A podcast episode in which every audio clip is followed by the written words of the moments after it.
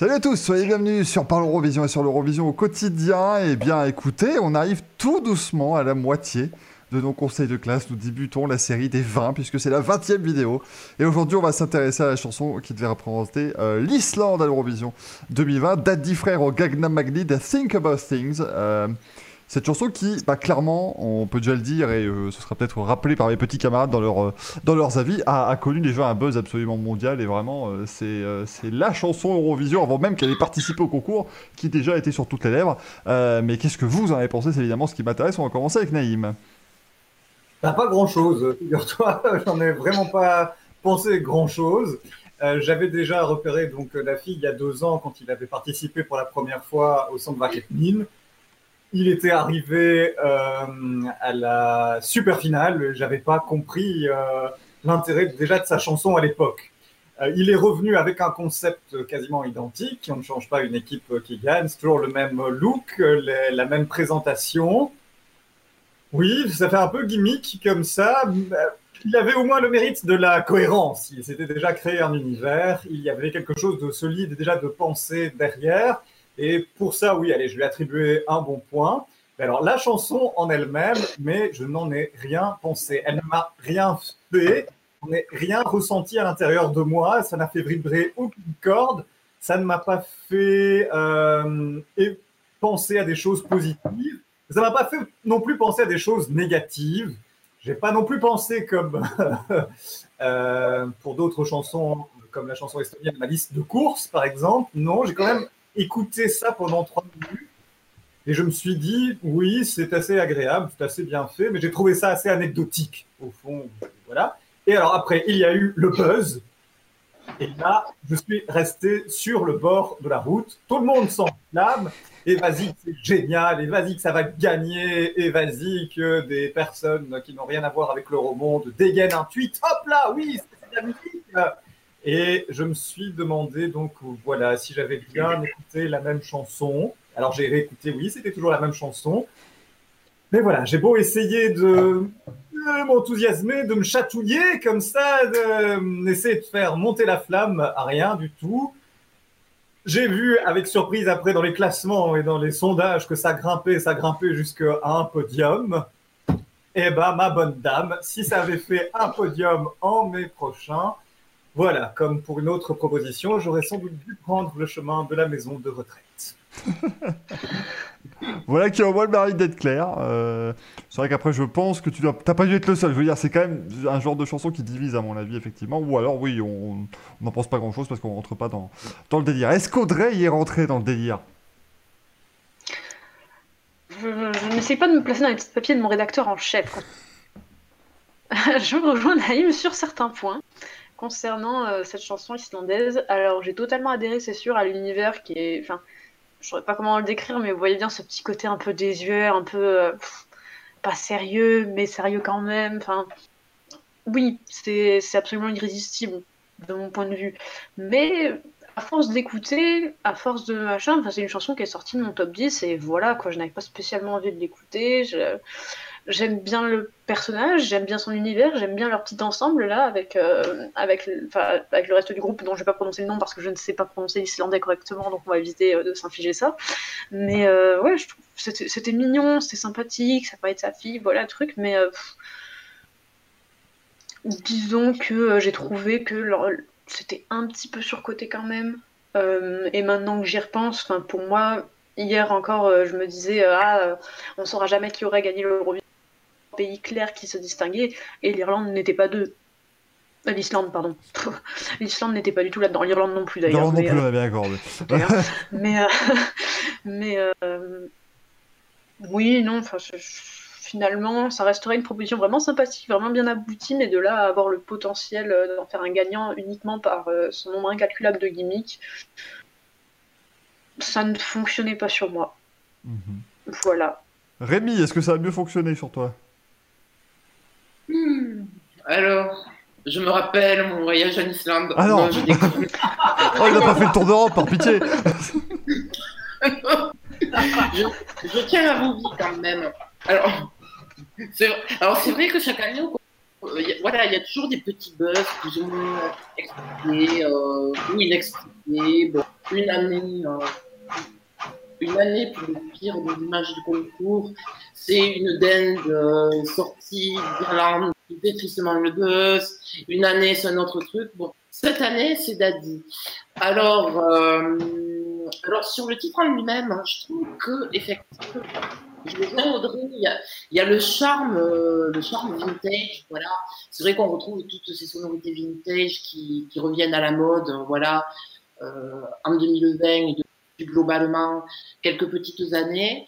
C'est un titre qui est assez sympathique, est, qui est assez agréable en soi, certes, qui a ce côté décalé qu'aiment cultiver les Islandais euh, des fois au concours.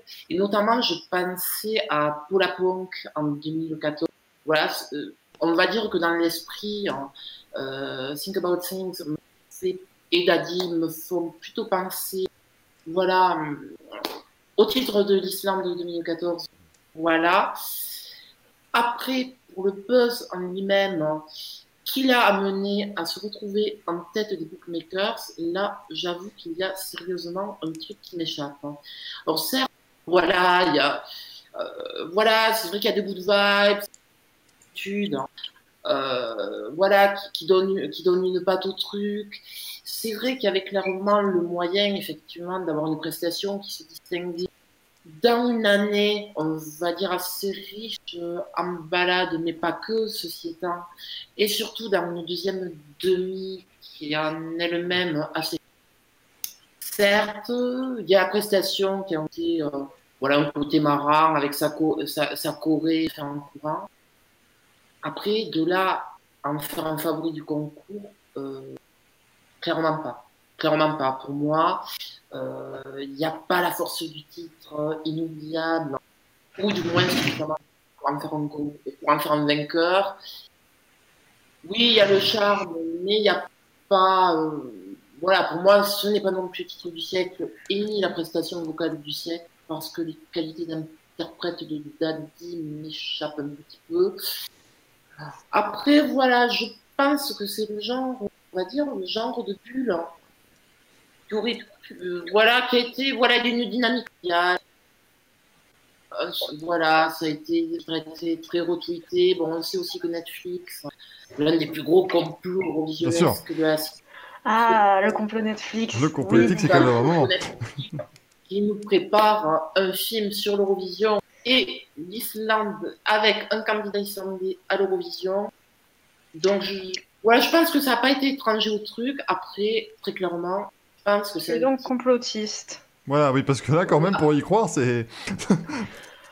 non, non, après, je ne dis pas que le titre a été poussé par, par Netflix ni rien, je dis pas ça, mais je dis qu'effectivement, il y a eu peut-être un emballement sur les réseaux sociaux lié à ça, parce qu'après, très clairement, si ce titre avait accroché un top 10 en mai prochain, c'est juste, c'est le max que j'aurais vu honnêtement, mais pas davantage. Mmh. Et honnêtement, il aurait fait un top 3 ou une victoire.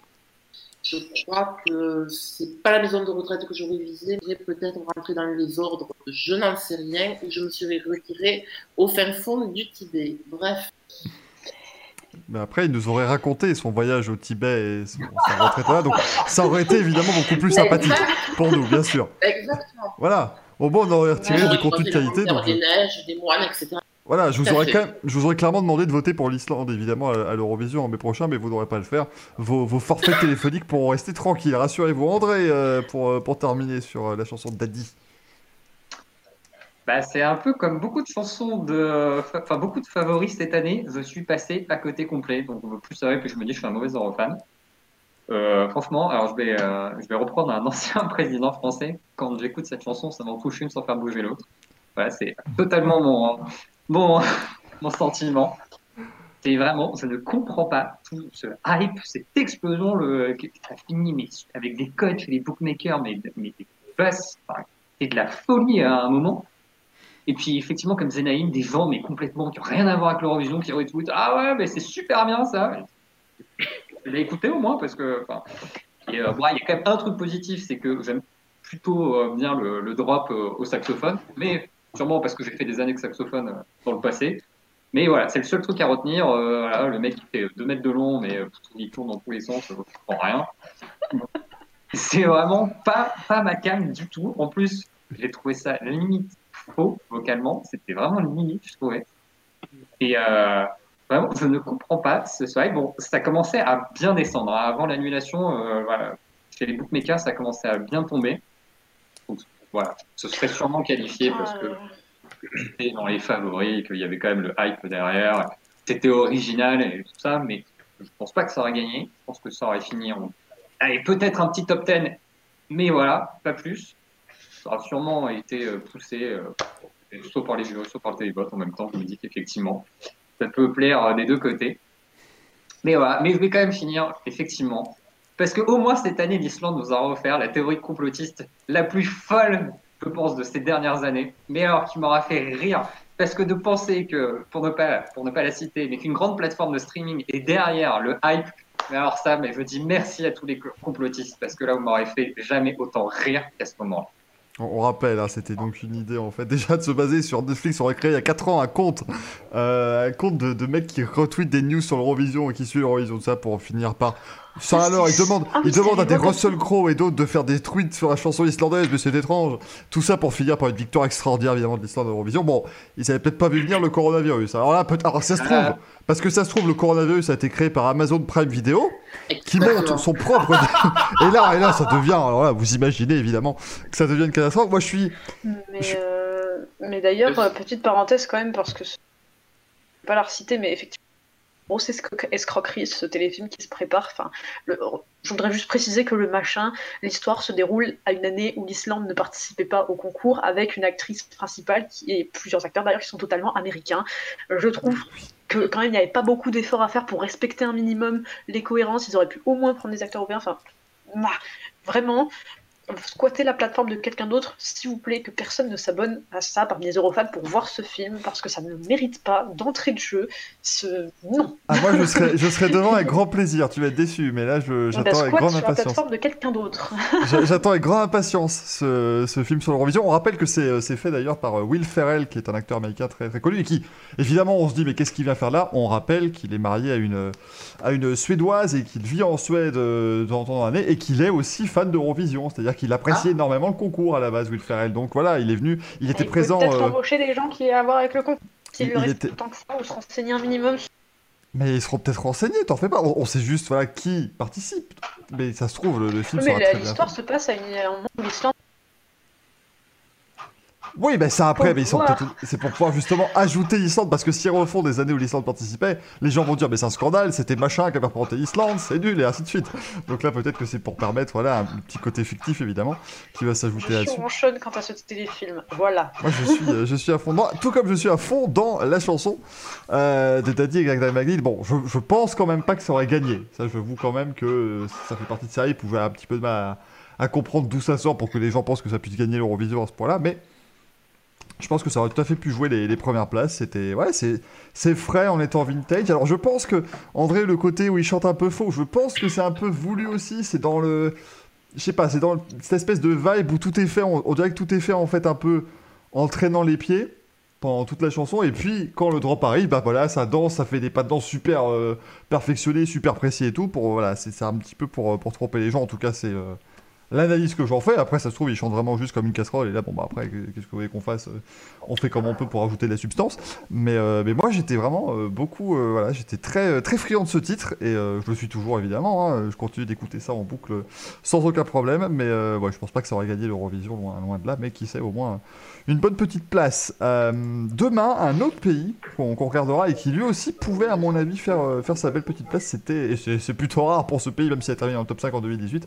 On parlera demain de l'Allemagne. Ciao, ciao, ciao.